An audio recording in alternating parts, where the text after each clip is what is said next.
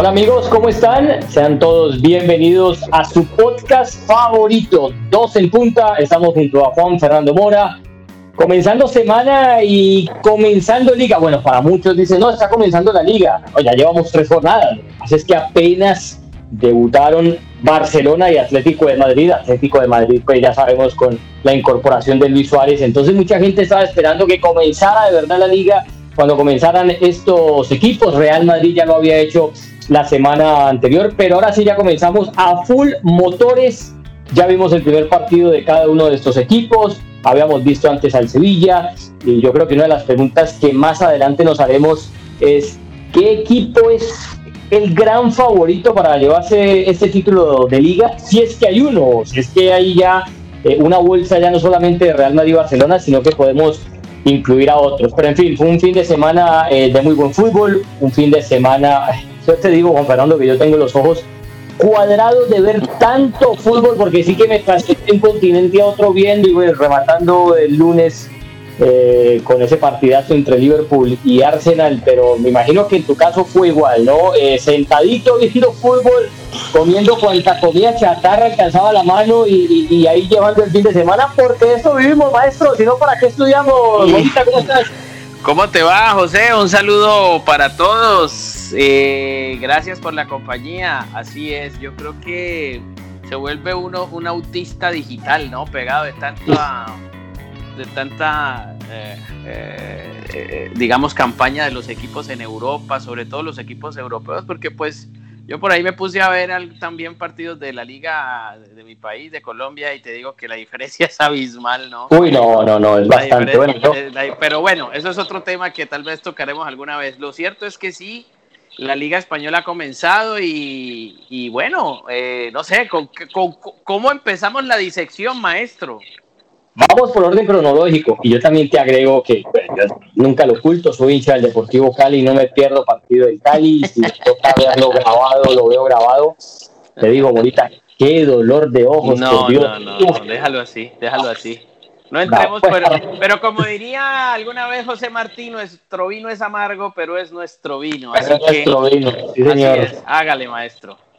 Eh, bueno, comencemos por el sábado. El Real Madrid en su segunda salida venía de igualar sin goles en un partido. A, mí me dejó muchas más eh, dudas que certezas en el Real Madrid.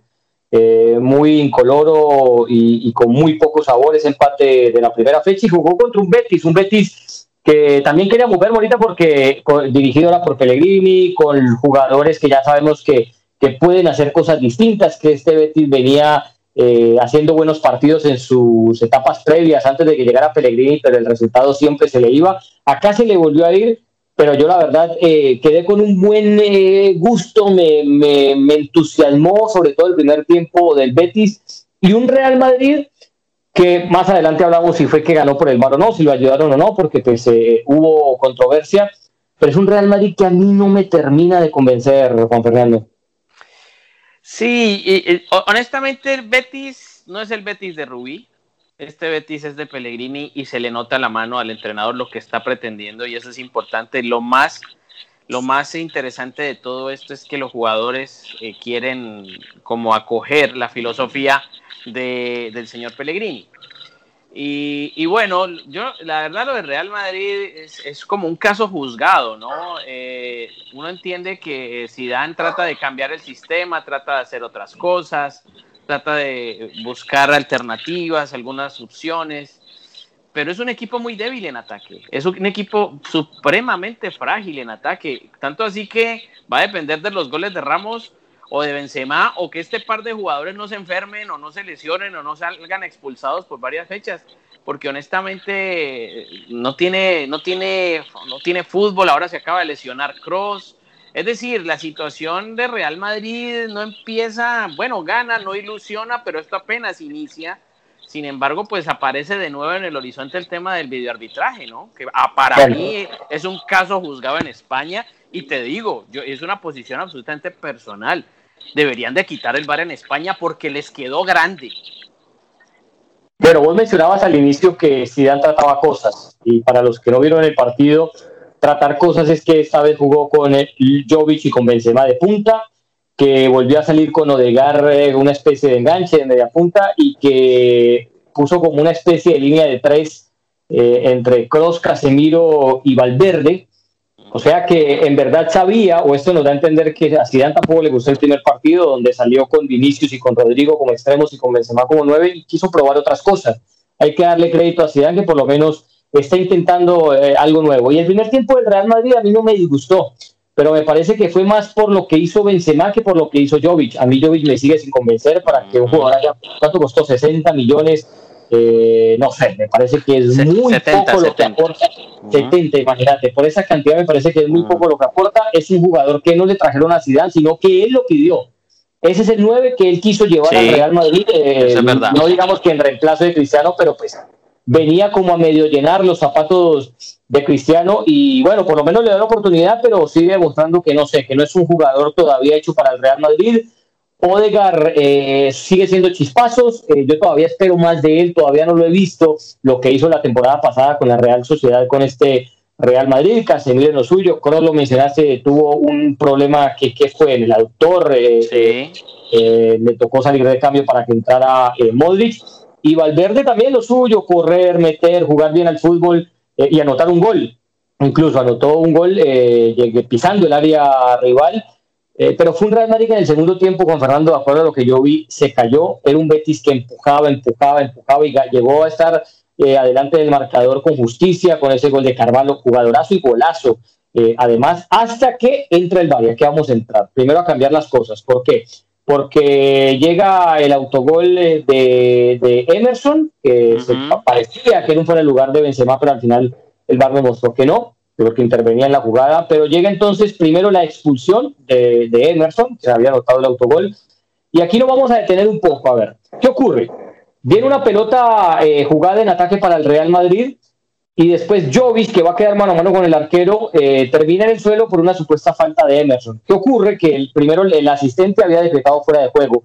Entonces el árbitro, eh, la jugada ya estaba invalidada. Cuando la revisa en el bar por una posible roja, porque en verdad no había fuera de juego, eh, y no había fuera de juego según lo que nos mostró el bar, entonces el árbitro ya va a considerar si es que la falta de Emerson, que repito, él no la consideró porque la jugada ya estaba invalidada por fuera de juego, es un empujón por detrás y merece cartulina roja, porque como era penal y no puede haber doble castigo, pues se da fuera del área y era el último hombre. Para mí te digo rigurosa, porque, a ver, es, una jugada que van 50-50, pero a mí me parece que es un contacto de esos que se ven siempre en el fútbol y no veo la intención de Emerson de derribar a Jovic. Es que, a ver, eh, yo escuchaba conceptos y cosas, uno en la vida hace todo con intención. Te cuando tú de la, de la cama te levantas, te levantas con una intención. Caminas hacia un lado, vas con una intención. Vas a coger, vas a, digamos, agarrar un, una, un plato, es con una intención. Yo creo que el ser humano todo lo maneja con una intención. Y en el fútbol más, no puedes quitar la intención del fútbol.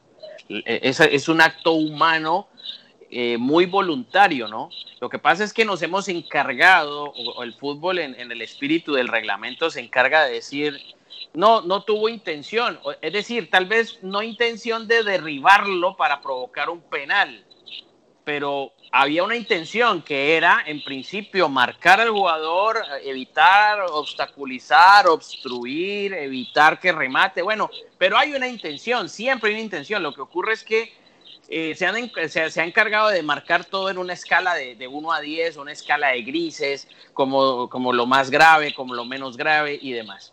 Entonces, a partir de ahí, además de la intención, viene la interpretación. Entonces, como hay cosas, como la vida es un prisma de colores, entonces a mí me gusta el verde, al otro le gustará el amarillo, el otro el rojo, entonces aparece la discrepancia.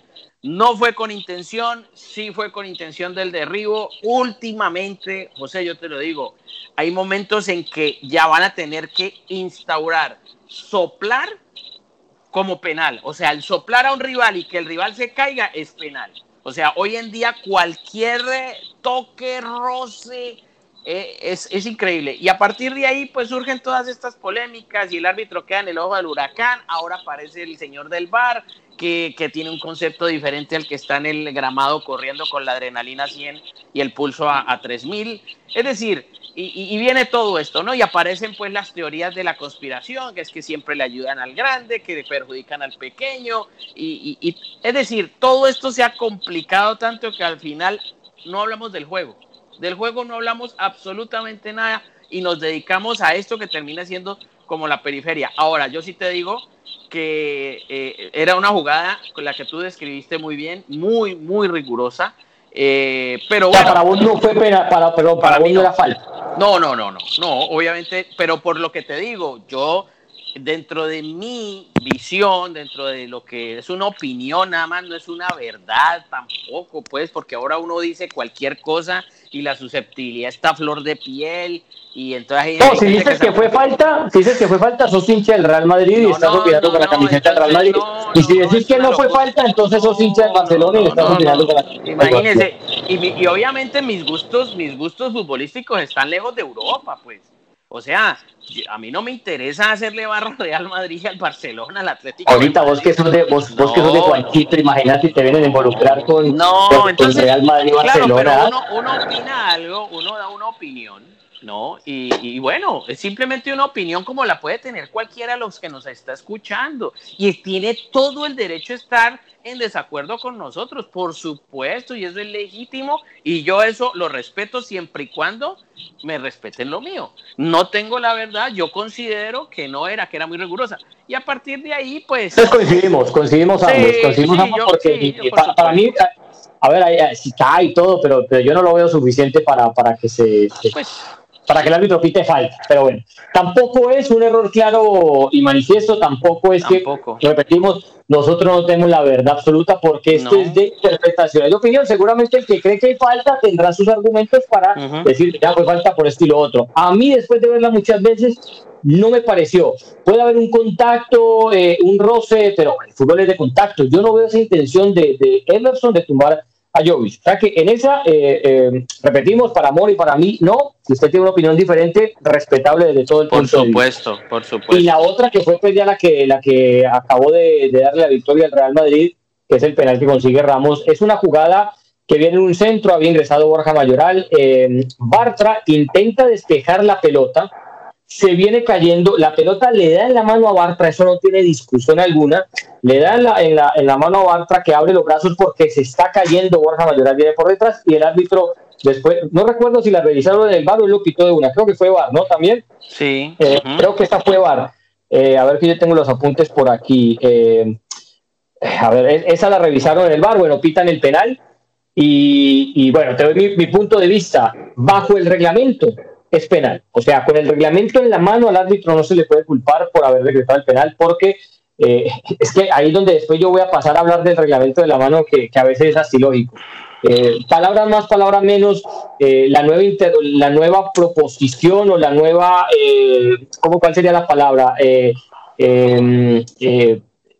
Cuando vos le pedís a algo, se me escapa en este momento eh, la palabra, pero, pero eso es más o menos. La nueva intención de la International Board es que los árbitros decreten falta, que le decreten una mano cuando esa mano agiganta la jugada.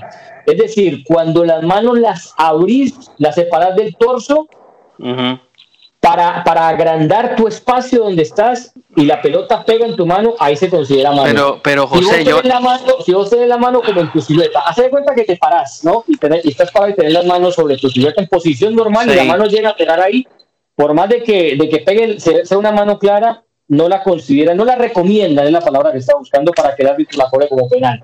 Pero si tu mano la llegas a abrir de, cual, de una u otra forma, entonces se decreta penal. ¿Qué fue lo que ocurrió con Bartra? Pero ¿cuál es la diferencia? Hombre, Bartra se está cayendo. Ahora, es, una, reacción natural del ser humano de que si te estás cayendo, pues vas a abrir los brazos, vas a sacar los brazos para, para apoyarte porque no te puedes caer de A ver, es que, es que yo, yo, recuerdo que un árbitro colombiano FIFA me dijo, hay manos de protección y resguardo y esas manos no se pican.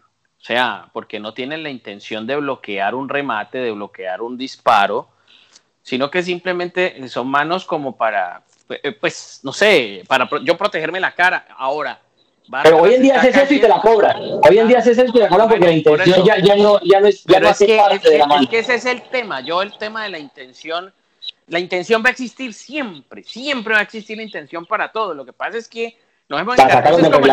Eso, es como, eso es como decir, ahora a la renuncia le tuvimos que poner apellido. Las renuncias son renuncias, no, es que tiene que ser irrevocable. Ah, ok. Entonces, si no es irrevocable, no es renuncia. Ah, vea pues, vea pues. Entonces, ahora la intención, la intención ahora hay que ponerle apellido. Entonces, la intención es es, eh, eh, es, voluntaria, es involuntaria, eh, fue sin querer queriendo. No sé, este muchacho se va cayendo, se va protegiendo. Ahora hay que ahora los, los técnicos van a tener que enseñarle a los, a los centrales, a los jugadores, sobre todo a los defensores, que tienen que caerse con las manos atrás, que tienen que, pues, no sé, amarrarse las manos, metérselas en el bolsillo.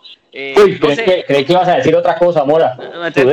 no, no, no, no, no, no, no, no, tampoco porque estamos en horario infantil, ¿no? Entonces nos cierran el chuzo. Pero de todas maneras, yo, yo pensaba, ahora pues, o saltar. Uno utiliza las manos para correr como palanca, para impulsarse, para saltar.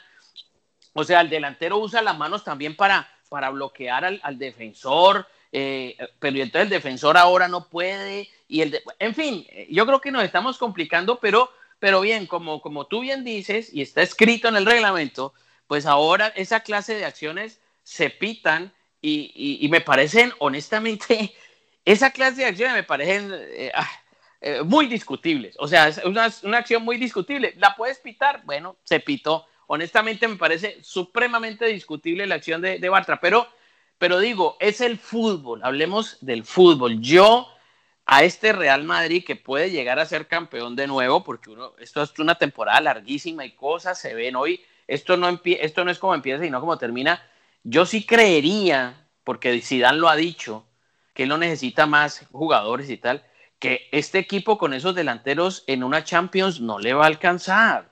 Es un equipo que tiene problemas y no le va a alcanzar en Champions. Con esa, con esta clase de la, tal vez en Liga le alcance en España, pero para Europa va a tener que necesitar un poquito más y el estilo de juego y el fútbol y no depender tanto de, de y Ramos. Bueno, pasamos entonces, eh, ya, te digo, para, bajo el reglamento, el árbitro aquí de Burgos Benguechea eh, actuó eh, con consecuencia, no lo, no lo van a no cometió ningún error, siguió el reglamento, ya si el reglamento es muy ambiguo o si se presta para, para uno decir, mira, esto no es justo, no, ya es distinto, pero bajo el reglamento entonces ese penal está bien cobrado, bueno, ganó el Real Madrid, como decías, le hace falta un 9 o le hace falta más gol, porque siempre hablamos de que sí, Benzema es el 9, pero todos sabemos que Benzema es un 9 y medio, eh, es, es, es, un jugador con más almas de, de 10, de armador que otra cosa. Jovis parece no ser la fórmula de ese equipo. Eh, Vinicius todo bien hasta que llega al área rival y ahí dice, no, le, le entra, le, aparece una criptonita que, que, le quita todos los poderes. Eh, Rodrigo, a mí me parece un jugador muy interesante, pero tampoco va a ser el hombre que te va a poner a ganar una Champions. Eh, Odegaard puede ser diferente, pero Odegaard no es goleador, Odegaard juega más atrás y sí va a necesitar un 9. ¿Y sabes cuál es el problema, Mora? Que Zidane lo dijo muy clarito después del partido. Le preguntaron eh, si iba a fichar a alguien y dijo, no, este es mi equipo, estoy contento con lo que tengo y no necesito a nadie más. O sea que el Real Madrid se va a quedar con lo que tiene. Vaya uno, a, vaya uno, a, saber también, vaya uno a saber también si Florentino le ha dicho a, por tema de pandemia y economía, de que Real Madrid se va a ahorrar estos dineros ahora esperando que mejore el tema y, que no tiene de verdad dinero como para negociar. Y, que, que todo se le está metiendo al estadio también, ¿no?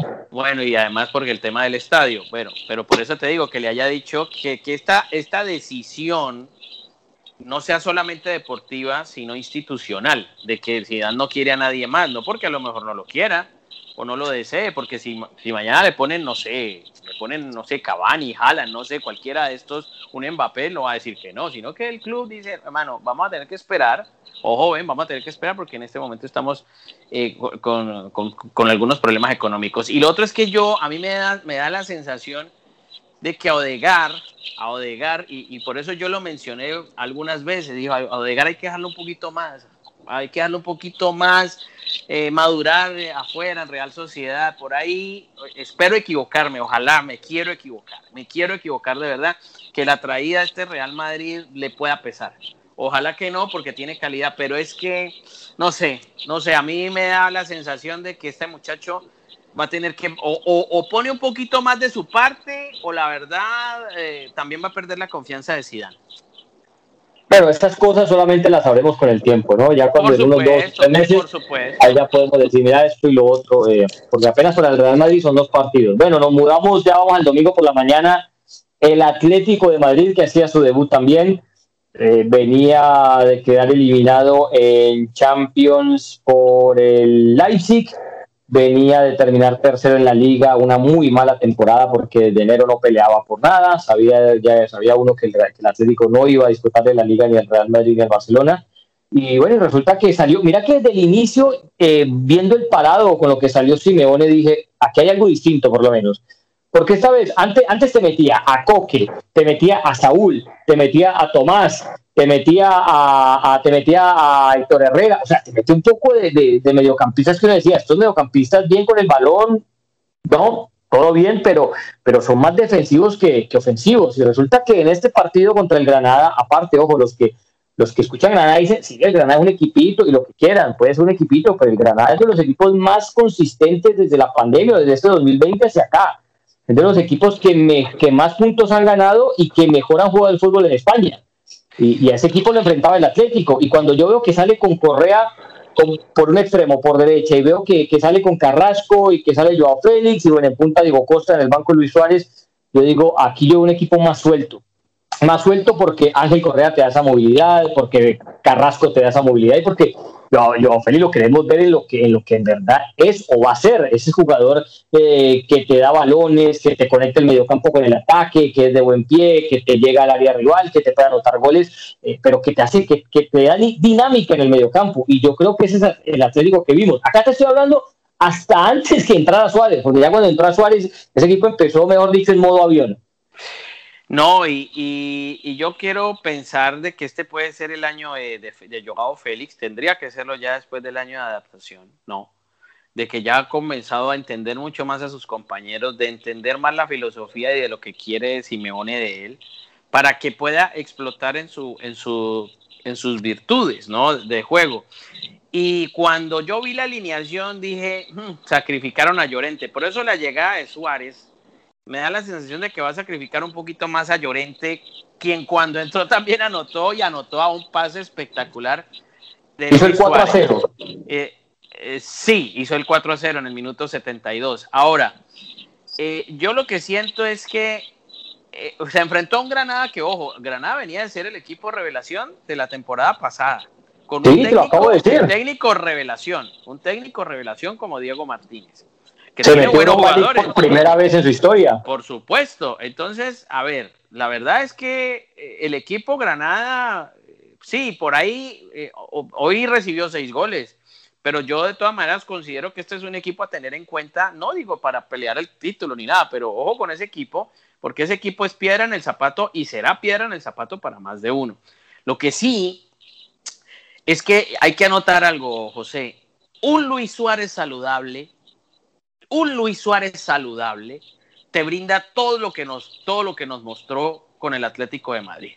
O sea, si este, si este señor o este muchacho mantiene su nivel de salud, de no lesiones, durante casi toda la temporada, el Atlético de Madrid va a ser un equipo sobre, los, sobre el cual hay que ponerle una ficha muy importante a pelear de frente con Barcelona y Real Madrid. O sea, la, llegada de Suárez es una llegada notable. Ahora, yo creo que es lo único que va a cambiar el Atlético de Madrid, en la efectividad de un hombre que tiene el gol como su mejor aliado, pero que, ojo, ojo, con, ojo con, con el tema de Diego Costa, ah, yo no creo que la llegada... No, de Suárez, no tiene nada que hacer.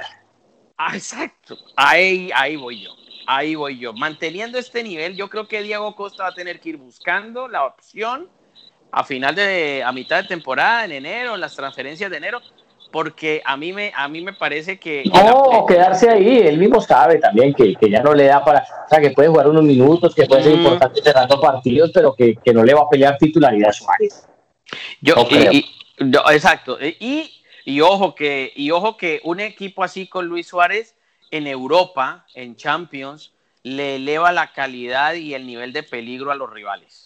Es decir, un Atlético de Madrid con Luis Suárez en la cancha en Champions ya es otro tema. y con un Joao Félix jugando como lo hizo en el primer partido, es otro tema. Pero igual, como lo decimos, y o por lo menos yo lo he sostenido, esto apenas empieza, hay que llevarlo con calma. No, porque es que el Atlético, el Atlético la temporada pasada comenzó ganando también sus tres primeros partidos. Y como terminó, ¿no? Es cómo se comienza, sino cómo se termina. Es Casi que no ha dicho nunca nadie en la historia de esto. Nadie, nadie. Es que mira, también ponele, ponele que a este Atlético, que sea este el equipo titular del Atlético, sacas a Diego Costa y metes a Luis Suárez. Mira lo que te queda en, el banco de suplentes, ¿no? Te queda Héctor Herrera, que se, habla, va a salir al, al, Porto, pero ahí está todavía, ¿no? Te queda, te quedaría Diego Costa, ¿no? Porque Suárez lo pondríamos de titular. Te queda Marcos Llorente, te queda Mario Hermoso, te queda Tomás Partey, te queda Tomás Lemar y te queda Vitolo.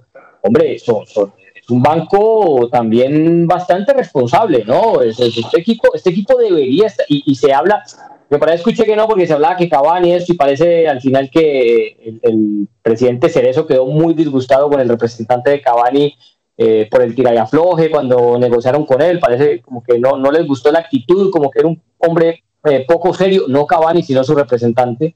Entonces por eso parece que se alejaba, pero te imaginas dónde donde el Atlético quedara con Cavani y con Suárez con la titular de la selección uruguaya, yo creo que ahí también sería todavía ponerle más fichitas a este equipo. No, y, hay algo que hay que decir y, más allá de todo, José, la liga se vuelve muy atractiva, porque es que, a ver, eso es como, en la, como cuando uno en la escuela hacía los equipos o en, el, o en el barrio y siempre quería uno los mejores para su equipo. Y obviamente, si coincidían los mejores jugadores en un mismo equipo, el otro equipo quedaba en desventaja. A vos te mandaba para el arco, ¿no? Entonces, no, para detrás del arco, pero entonces a recoger los balones. No, yo era volante creativo, mi hijo zurdo, de calidad, de nivel. Volante creativo, pero con, con, una pluma y un papel en la mano. ¿no? no, señor, no, señor. No, no, invente que usted, usted me ha visto jugar y usted sabe que yo soy de calidad. No me venga con cuentos. Yo por ahí le metí un pase gol en un partido que hicimos ante New York y usted lo, lo votó. Pero bueno, pero diga las cosas. Entonces, yo lo que digo es lo siguiente. Yo me engañé ahora, pues.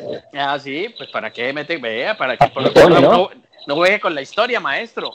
Entonces, mire, yo lo que digo es lo siguiente, eso es como cuando en el, en el barrio uno escogía los mejores para su equipo. Y entonces le decían a uno, ese equipo está recargado. La liga estaba recargada. Entonces ahora esto se distribuyó un poquito más. Entonces ya tiene a Suárez en el Atlético, ya tienes al otro en el Barcelona, ya tienes a este en Real Madrid, ya tienes un Sevilla un poquito más competitivo. A mí todavía, todavía me, me, brinda, desconfianza el Villarreal, me parece, y bueno, por algo, no sé, por eso vuelvo y ya digo que es raro que hubieran sacado a Calleja para traer a una Yemery, ¿no? Y esto no arranca.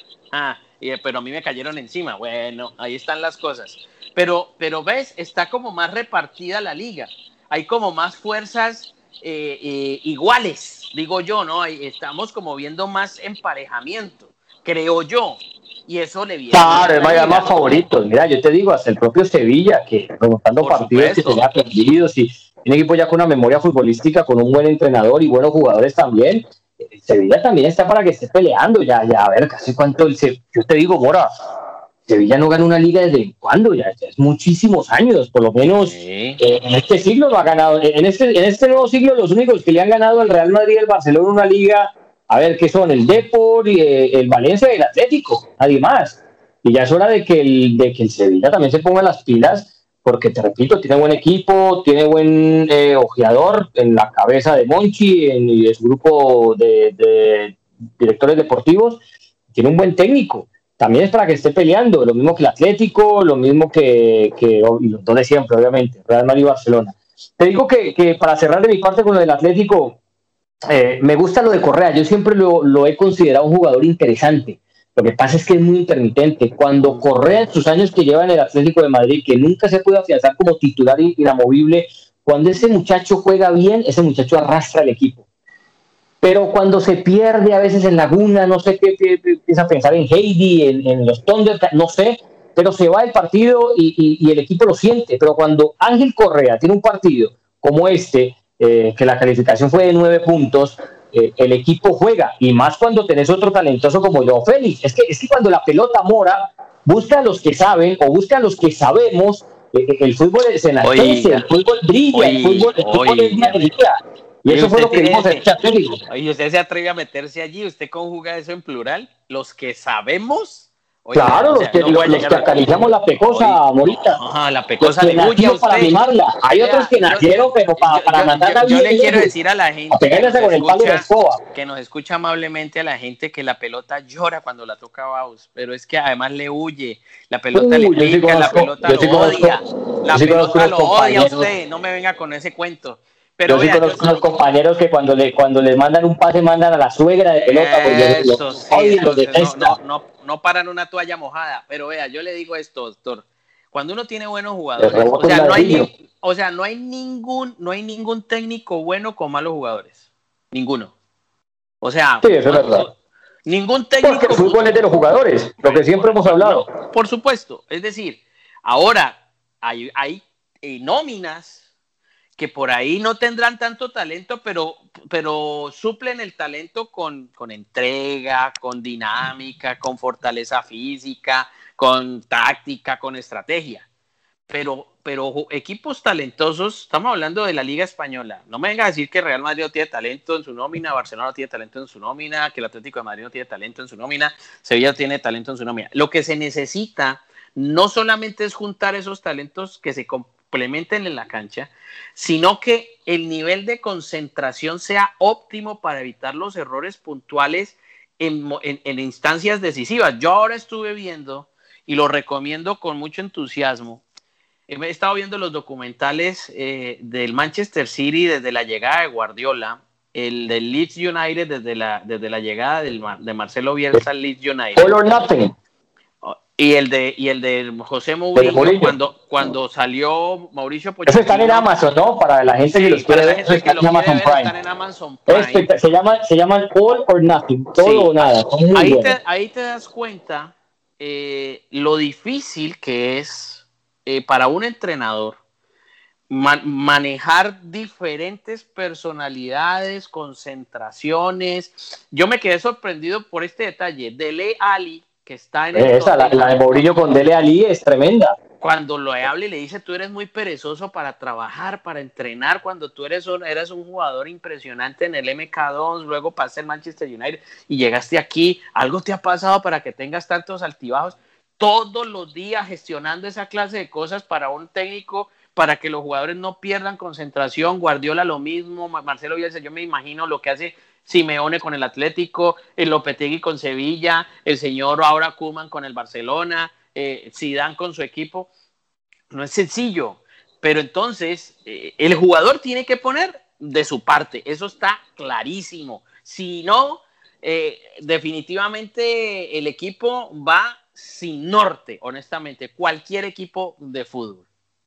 Bueno, la, pregunta ahora es, eh, y la, dejo ahí no para que la respondamos, sino que lo vamos a saber con, con el andar de los partidos. El, Cholo, la gente dirá, no, ahora sí me gusta cómo juega este Atlético. Ojo, el Cholo tiene un, sentir de cómo jugar al fútbol, él tiene una filosofía y él no va a cambiar eso. O sea, la gente que no espere eh, toque-toque, ni tiquitaca, ni que espere fútbol de, de, de, un lado para otro, no. El Cholo va a seguir jugando a lo mismo, a lo que él siente, porque él no sabe jugar a otra cosa. Ahora, que tiene un aditamento más que es Luis Suárez, obviamente, que te da muchas más alternativas de juego, que si encontrar la mejor versión de Joao Félix y la mejor versión de Correa, pues el equipo puede funcionar mejor en ataque, pero va a ser igual el equipo de transiciones rápidas y un equipo también que, que cuando le toque defender y encerrar en su arco, lo va a hacer.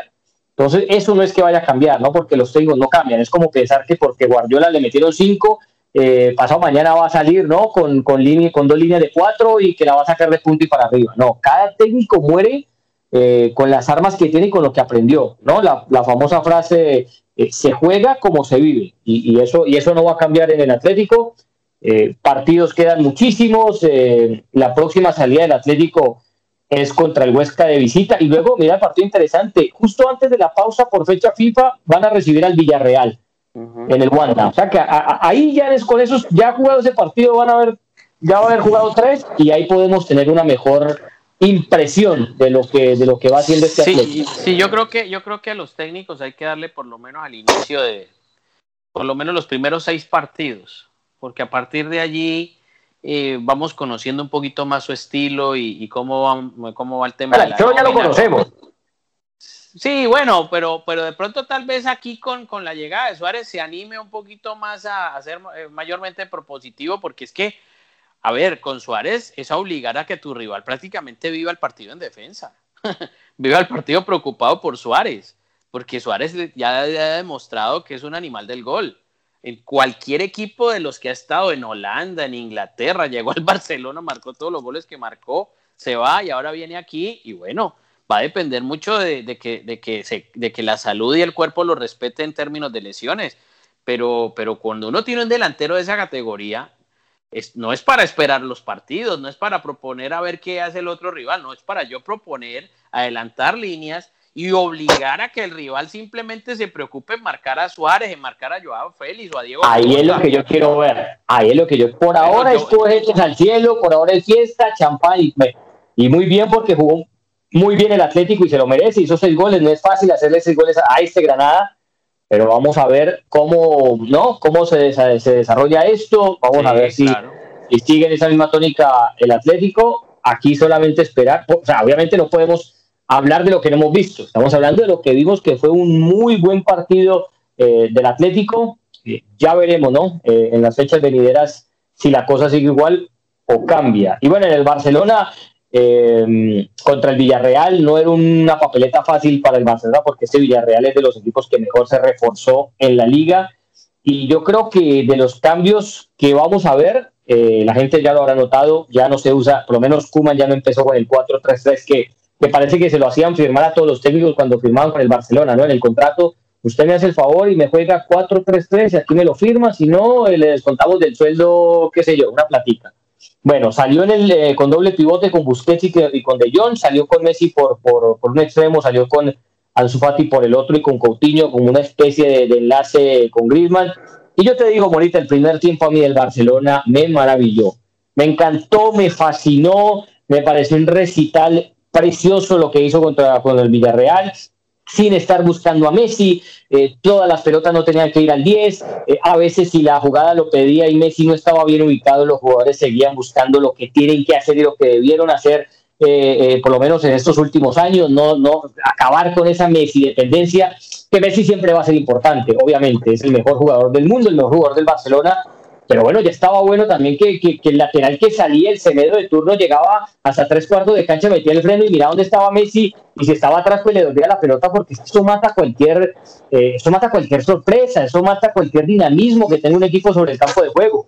Entonces, eso sí me, me gustó del Barcelona. Ya en el segundo tiempo bajaron la marcha. Obviamente, el marcador ya lo tenían a favor 4 a 0. El de la responsabilidad era el Villarreal pero a mí sí me gustó, la verdad me gustó bastante este Barcelona en el primer tiempo, esos primeros 45 minutos de recital.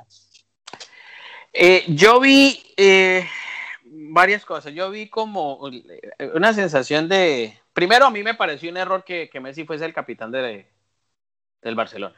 No tenía por qué llevarle el brazalete de capitán.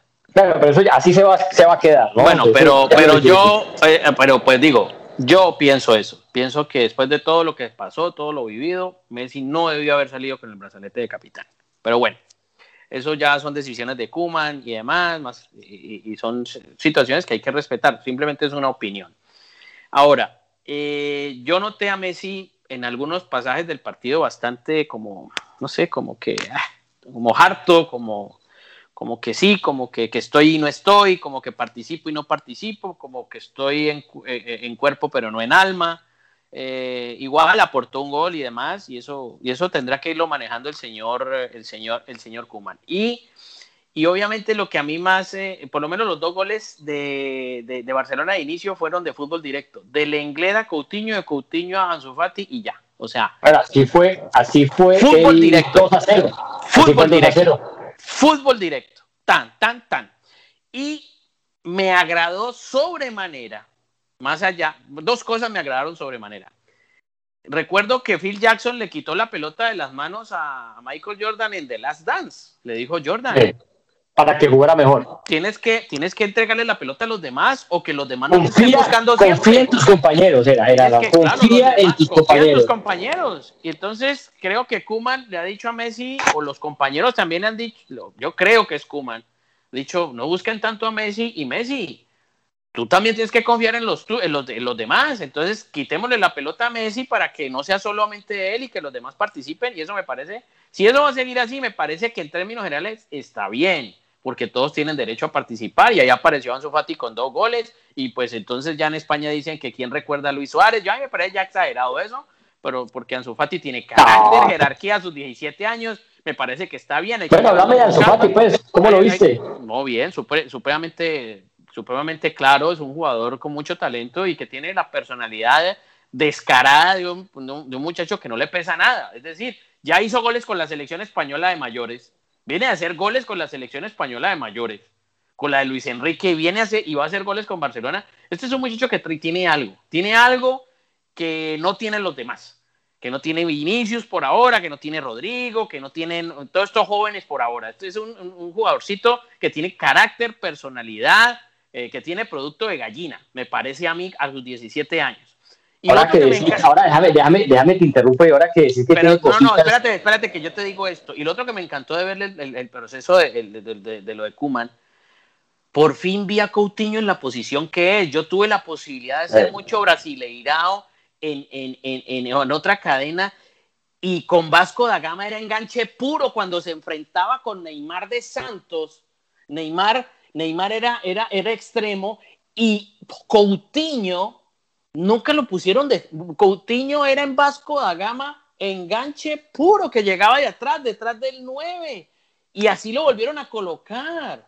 Y por eso ese muchacho no tuvo un mal partido y me pareció muy bien que Kuman lo hubiese rescatado a ponerlo en el lugar donde es. Es decir, señor, la nevera va en la cocina. Bueno, usted va a ir en su puesto bueno, vamos a ver si lo continúan utilizando ahí, porque ahí es donde rinde Coutinho. Ahora sí, joven, tiene la palabra.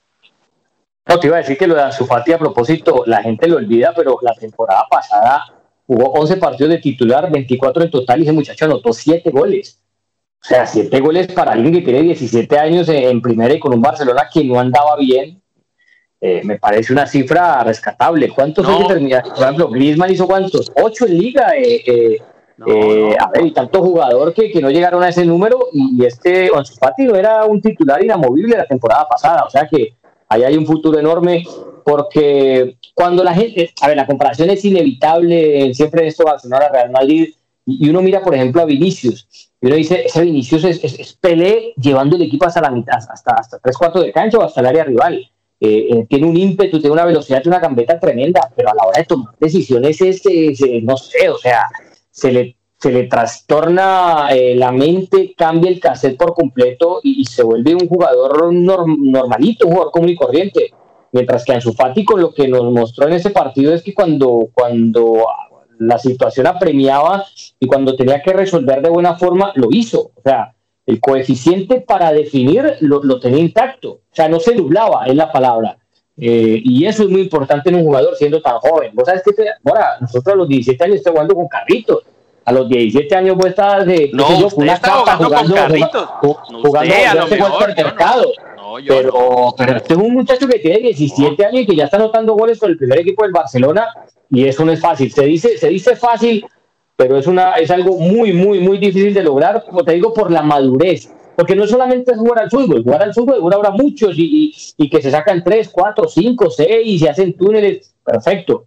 Eso es fútbol de barrio, eso es fútbol de, de banquitas, de futbolito, lo, como lo llamen en sus países, pero el fútbol profesional no es eso, el fútbol profesional es sobre todo escoger y elegir la jugada correcta. Es más, ahora, mira, en mi, en mi, en mi canal de YouTube estoy preparando, ya saqué ah. especial, estoy terminando el otro sobre esos jugadores que pintaban muchísimo y que terminaron quedando en nada. Y justo ahora estoy, estoy en el capítulo de Cuaresma. Este Cuaresma yo me acuerdo que uno lo veía con esa pinta y cogía la pelota y decía, no, este muchacho es un crack, este va a dejar a todo el mundo regado. Y resulta que dejaba tres y cuatro en el camino y cuando iba a patear arco se caía o le pegaba con otra pierna o intentaba ese, ese, remate, ese centro de tres dedos y, la pelota se iba para otro lado. Eh, eso en un jugador, por eso te digo, es muy importante. Eso es lo, eso es lo que te da el salto, que te hace, eh, te da el salto de calidad y que te hace marcar la diferencia entre un jugador normal que va a rendir a uno que va a marcar diferencia. Y en este caso creo que ese es Ansu Fati. Ahora, capítulo aparte para mí me merece lo de Antoine Griezmann. Antoine Griezmann ya son tres entrenadores que ha tenido en el Barcelona y, no, y no termina por encajar. Y aquí hay un tema muy complicado, porque él, él debuta en agosto de 2019 con el Athletic Club con Ernesto Valverde. Luego pasa a manos de Quique Setién y ahora empieza con Ronald Koeman. Claro. Habla de quién? De, de, de, Griezmann. Hablamos de Griezmann, hablamos de Griezmann, sí, de Griezmann. Pero no, no en el Athletic Club, en, en, en, la Real Sociedad. No, no, no, yo estoy hablando cuando él debuta con Barcelona. Ah, él ya, debuta ya, ya, con Barcelona, debuta con Barcelona en 2019, lo hace, pero digo yo, estoy volviendo a la historia. Cuando él debuta lo hace bajo la, bajo la dirección de Ernesto Valverde. Luego Correcto. Ernesto Valverde se va y ahora y con Quique Setién. Quique Setién se va y ahora llega Kuman. Ya son tres técnicos y todavía no En revienta una temporada. ¿ah? En una Y- temporada, porque y lo no que lleva Griezmann ahí es una temporada nomás. y no revienta a Griezmann. Entonces, yo he entendido por los libros de fútbol que leo que cuando un jugador es ocho puntos, es seis puntos con un técnico y luego es nueve puntos con otro técnico, es porque el técnico le sacó la ventaja y lo mejoró en virtudes. ¿Ok? Cuando un técnico eh, es seis, con un técnico es seis, con Valverde era seis puntos, pero con Setién se volvió un jugador de nueve puntos. Uh, algo pasó que Setién le encontró la, la que era. Que es una que- suposición, porque tampoco lo logró Setién, ¿no? Por, por eso, por eso, no, no es una suposición, es un hecho, es un hecho.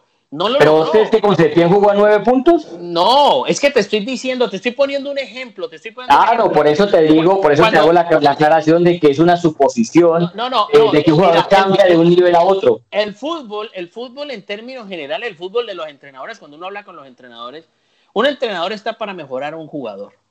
Entonces, si el jugador con Simeón era nueve puntos, como lo fue, era Griezmann, u ocho puntos, generalmente con el Atlético de Madrid, Griezmann tenía grandes partidos. ¿Qué pasó con el Barcelona que se convirtió en un jugador de seis puntos? Pero no solo eso, con Valverde era un jugador de seis, siete puntos, sino que cuando se va con Setién sigue siendo de seis y siete puntos y ahora con Kuman parece de cinco, de cuatro, de tres, incluso con Setién era de tres, incluso con Valverde hasta de tres. O es un problema del jugador que no termina por entender el tema de jugar con Barcelona, porque en Barcelona no juegan béisbol. Es que en Barcelona no juegan baloncesto, en Barcelona juegan igual fútbol que juegan el Atlético de Madrid. Ah, que se aplican otros principios, otros términos, sistemas, no sé qué. Pero, pero es que Griezmann sabe jugar al fútbol y, es un, y es un jugador de goles. Pero a mí me llama poderosamente la atención. Primero, no lo buscan, no lo buscan. Corre, se desmarca, arrastra marcas, crea espacios para los rivales y como que no confían en él. Entonces, o es un problema de él, de su personalidad al interior del grupo, no termina por hacer clic, no termina como por convencer. Sí, el tipo es, es muy buen jugador, pero a lo mejor como persona, no sé, hay cosas en el camerino que uno no entiende, no sabe, las relaciones eh, eh, humanas son tan complicadas, pero a mí me llama poderosamente la atención que con Simeone era un jugador 8 o 9 puntos. ¿Quién iba a discutir que era un gran refuerzo para el Barcelona? Honestamente no lo ha sido. No ha sido un gran refuerzo para Barcelona Griezmann. Ni con Valverde, ni, Valverde lo mejoró, ni Setién lo mejoró, y con Ronald Koeman estamos viendo exactamente lo mismo. En desmedro de un jugador que cuando se va a Francia la rompe. Entonces hay un tema que sobrepasa a Griezmann. Quisiera saber cuál es. Bueno, yo lo que digo es que a Griezmann no se le puede haber olvidado jugar a eso, ¿no? Pasar de ser un jugador muy bueno en el Atlético de Madrid a ser eh, un jugador intrascendente en el Barcelona, yo creo que hay que darle margen de espera. Ya pasó una temporada, esta debe ser su temporada de la reivindicación, como debe ser la de Hazard en el Real Madrid, porque son jugadores que no vamos a descubrir, son jugadores que uno ya sabe el potencial y lo que pueden dar. Distinto, por ejemplo, hablar de, de Odegaard, de Vinicius, de, de, de este Trincao, de jugadores que apenas uno José, quiere ver pero es que camiseta. te digo, Griezmann todavía tiene margen, Remora, Griezmann es campeón del mundo. O sea, Pues sí. a- algo, y, y apenas lleva un partido. Pero es lo mismo de Dembélé. Dembélé, también es campeón del mundo y hay que seguirle dando margen de espera cuando, cuando No, es un jugador pero- que, pero- que- que- pero, Mora, que, que no se es campeón del mundo siendo protagonista. Se- Griezmann es campeón del rato. es, que, es que es otra cosa. Por ejemplo, Griezmann es campeón del mundo siendo protagonista de Francia. Dembélé es campeón del mundo viniendo desde el banco, eh, apenas eh, ganándose, ganándose un lugar. También hay que decir que Dembélé es otro muy buen futbolista con, con la pelota. Yo no lo discuto, yo le he visto cosas extraordinarias, me gusta como jugador, pero su cabeza está mal. el, el, el Dembélé viejo que conocíamos. Esperamos a ver, esperemos a ver que ahora este Dembélé haya recapacitado, eh, haya dejado sus tonterías, sus, sus, niñadas y, se dedique a jugar al fútbol. Pero el caso de Griezmann es distinto porque Griezmann es un jugador muy maduro de cabeza, no tiene ningún problema extrafutbolístico. Sí, a mí me sorprende. No se, ha podido, no se ha podido encontrar en la cancha, pero insisto, para mí todavía está muy temprano, apenas un partido del Barcelona, démosle margen eh, de espera. Aguantémoslo un poco porque ese es muy buen. Muy ojalá, por eso vuelvo y digo, ojalá me. Y, y otros, y, uno aquí ni, ni, tiene que posar de adivino, ni nada que ver, ni nada que ver. Yo no, ni quiero, ni quiero fungir como tal. Porque es que lamentablemente los hechos nos demuestran otra cosa. Es decir, con Valverde no termina por reventar. Con Quique se tiene menos. Y entonces ahora Kuman le da respaldo, pero tampoco como que, que tampoco termina de cerrar, pues, de concluir una, una un papel Pero es un partido, Bora, Hombre, estamos, no estamos, eh, a ver, a ver, eh, José, José, estamos hablando de un jugador que llegó en la administración Valverde. Pero con Kuma lleva un partido nomás. Pero, a ver, pero estamos viendo lo mismo, es lo mismo. Con Kuma lleva un partido nomás, sí, pero es lo mismo. Es lo mismo, es que si tú, pero es que con Ansu Fati vemos lo mismo al revés. Es que con Ansu Fati vemos lo mismo al revés que es un jugador productivo con, con, con Quique Setién, con el que fuera, es un jugador con 17 años que es lo mismo, pero, pero, pero, pero con, con, con relevancia. Cuando, cuando a lo mejor el contrato de, de, este muchacho es mucho menos que el que tiene Griezmann. Entonces, es un, jugador al cual, que, es un jugador al cual, al cual hay que exigirle, que hay que tener un margen de espera. Hombre, sí, pero digamos, ya también tiene un tiempito ahí, pues, ya también ahí tiene un tiempito. Igual nadie te dice que, que Ansu Fati de aquí a cuatro meses siga anotando de goles por partido o siga, en, ah, ese, nivel. Lo espera uno, obviamente, por lo que ha visto de él. Yo lo que te digo es, es que es, es, un Jovic, que esperemos más a Jovic. Yo digo, hombre, Jovic lo compraron del Eintracht Frankfurt, que es un equipo de media tabla para abajo en la Bundesliga, costó lo que costó porque tuvo una buena temporada y lo trajeron apresurados. El Real Madrid necesitaba llenar un lugar y lo trajeron. Eh, pero ese jugador no sabe que no le ha ganado a nadie y que no ha demostrado nada.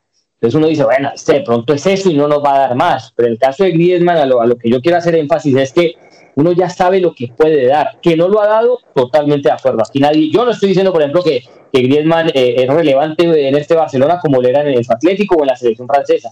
Pero como uno ya sabe lo que puede dar, uno dice, bueno, en algún momento Cuba, que para eso también lo llevan y le pagan ese poco de plata, tendrá que encontrarle o hacerle encontrar ese valor. Yo, yo, quiero decir, yo quiero simplemente dar este concepto. A mí me parece que, que eh, Griezmann es un jugador para un equipo específico. Es decir, hay jugadores que han mostrado grandes campañas en ciertos, en ciertos equipos, como hay técnicos que son exactamente buenos en ciertos equipos. Cuando tú los cambias, se pierden. Cuando tú los cambias, se vuelven, eh, se vuelven un 3, es decir, no funcionan. Puede, yo creo que Griezmann es uno de ellos. Bueno, de Griezmann sabemos que fue muy bueno en la Real Sociedad y en el Atlético de Madrid. ahí hay dos y en la selección francesa. Bueno, entonces tal vez no es jugador para Barcelona. Ah, puede ser, de pronto. Tal vez no lo es. Y si, y, si tú lo devuelves al Atlético de Madrid, vamos a ver el, el, el, Griezmann de siempre, porque seguramente hay jugadores que se desenvuelven mejor en los ambientes. Es que ese es el famoso, la famosa teoría que, que, me encantó haberla dialogado con un, con un entrenador hace mucho tiempo. ¿Y usted se imagina que Cristiano Ronaldo hubiera crecido en el, en el Barcelona? Es que uno también es, uno también, uno también es, es lo que es por su entorno, por donde creció, por cómo vivió, por la cultura que asumió. Entonces, o Messi hubiese sido del Real Madrid, ¿cómo hubiera sido ese jugador? Si hubiese crecido al revés, o sea, si las cosas hubieran cambiado. Entonces, no sé, a estamos viendo un Cristiano Ronaldo de otra categoría y un Messi de otra categoría, igualmente buenos, pero con, con, situaciones distintas. Yo siento que este, que este Griezmann por ahora me demuestra, y ojalá me equivoque, y por el bien de todos y sobre todo de él, que es un jugador de Atlético de Madrid o de Real Sociedad, y que, y que lo del Barcelona todavía, no, con el Barcelona todavía no puede. No puede. A ver, ojalá le ayuden, ojalá, y por el bien de él. Pero hasta ahora con tres entrenadores no ha podido, o por lo menos con dos, pues esperemos que con Kuman pueda y que los jugadores confíen más en él. Yo creo que los jugadores tienen que confiar más en el talento del francés, nada más digo eso. El tiempo lo dirá, pero usted sabe que sí es de mucha categoría. Este podcast. Dos en punta, de verdad que qué bien nos la pasamos. Eh, hablamos de fútbol, Mora se, se, enoja, vuelve a la luz, vuelve y se enoja. Usted ya lo conoce, se enoja como cinco veces durante el programa y vuelve y se enoja. el tema, pues, que usted por qué vuelve, usted por qué Después me está texteando, me está preguntando que, que, que recomiende nada más en mis términos y en mi, pero yo no Aparte, me, déjeme, no déjeme felicitarlo. Déjeme, uh, yo se lo he visto, déjeme No, felicitarlo por algo. Ya, ya está metido en el mundo Netflix, en el mundo eh, Amazon Prime. Eso es un paso gigantesco. Eso es, mejor dicho, pasar de la, de la, de, eso es pasar de una piedra cuadrada a la Sí, pero quiero decirle, pero Todo el quiero mundo decirle que yo no, claro, yo no pasé hasta allá hasta que no me terminé de ver todos los capítulos de los de- magníficos. del hombre nuclear, Eso. MacGyver, ¿no? Entonces yo hasta que, y de la mujer biónica, yo hasta que no me terminé de ver esos capítulos y de Manimal y de toda esa, toda esa vaina, yo no terminé. Es más, ahorita tengo pendiente, me quedaron de mandarlo el enlace para, para los del Chavo del 8 también, porque quiero verme otra vez el Chavo del 8. No, y seguro, vos sos capaz de que te 8. mandas todo eso con el doctor Chapatín y Espirito. Todo eso. Maestro, le recomiendo. sí. Le, recomiendo, ahora que está en Netflix, ¿usted se acuerda de los, de los años maravillosos, no? De Wonder Years. Claro. Sí, señor. Échele mano, échele mano que lo va a devorar en dos semanas. Están todos completitos, de, de, No gran bebé, de espectacular. gran niño hasta que hasta, hasta viejos, hasta el Oiga, último le capítulo. La recomiendo. Oiga, le recomiendo dos, dos documentales en Netflix espectaculares. Eh, The Social Dilemma Sí, lo vi, muy bueno. y, y El Gran Hacker. No, ese no lo he visto. ¿Sabe, sabe cuál, sabe Hacker. cuál tengo Bueno, planillado? Tengo, como estoy, de- estoy haciendo eso de los jugadores que decía eh, que pintaban para mucho y se quedaron. eh, ¿El de Anelka ya lo vio? El, el- el de lo tengo ahí Ah, planillado. bueno. esta, semana, esta semana le doy material. Le, le el de digo Anelka, que el incomprendido se llama, ¿no? muy bueno, sí señores, muy bueno el documental de Anelka. Está en Netflix, es muy bueno, bien hechecito. No, ho- honestamente te digo que, que se están viendo cosas a nivel del deporte muy buenas. Me voy a ver el de Usain Bolt también, lo tengo en planilla. Así que. Que le gusta el ciclismo también, busque los de ciclismo que, que son No, muy yo ya buenos. me vi el de, ya, ya me vi el de Movistar. Sí, ya me lo vi el de. Pantani también. Ah, sí, hay uno de Pantani.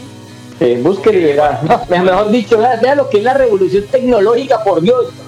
Juan Fernando Mora recomendando series en Netflix, en Amazon Prime. Papi, vámonos, maestro. ¿sabe qué? Vámonos.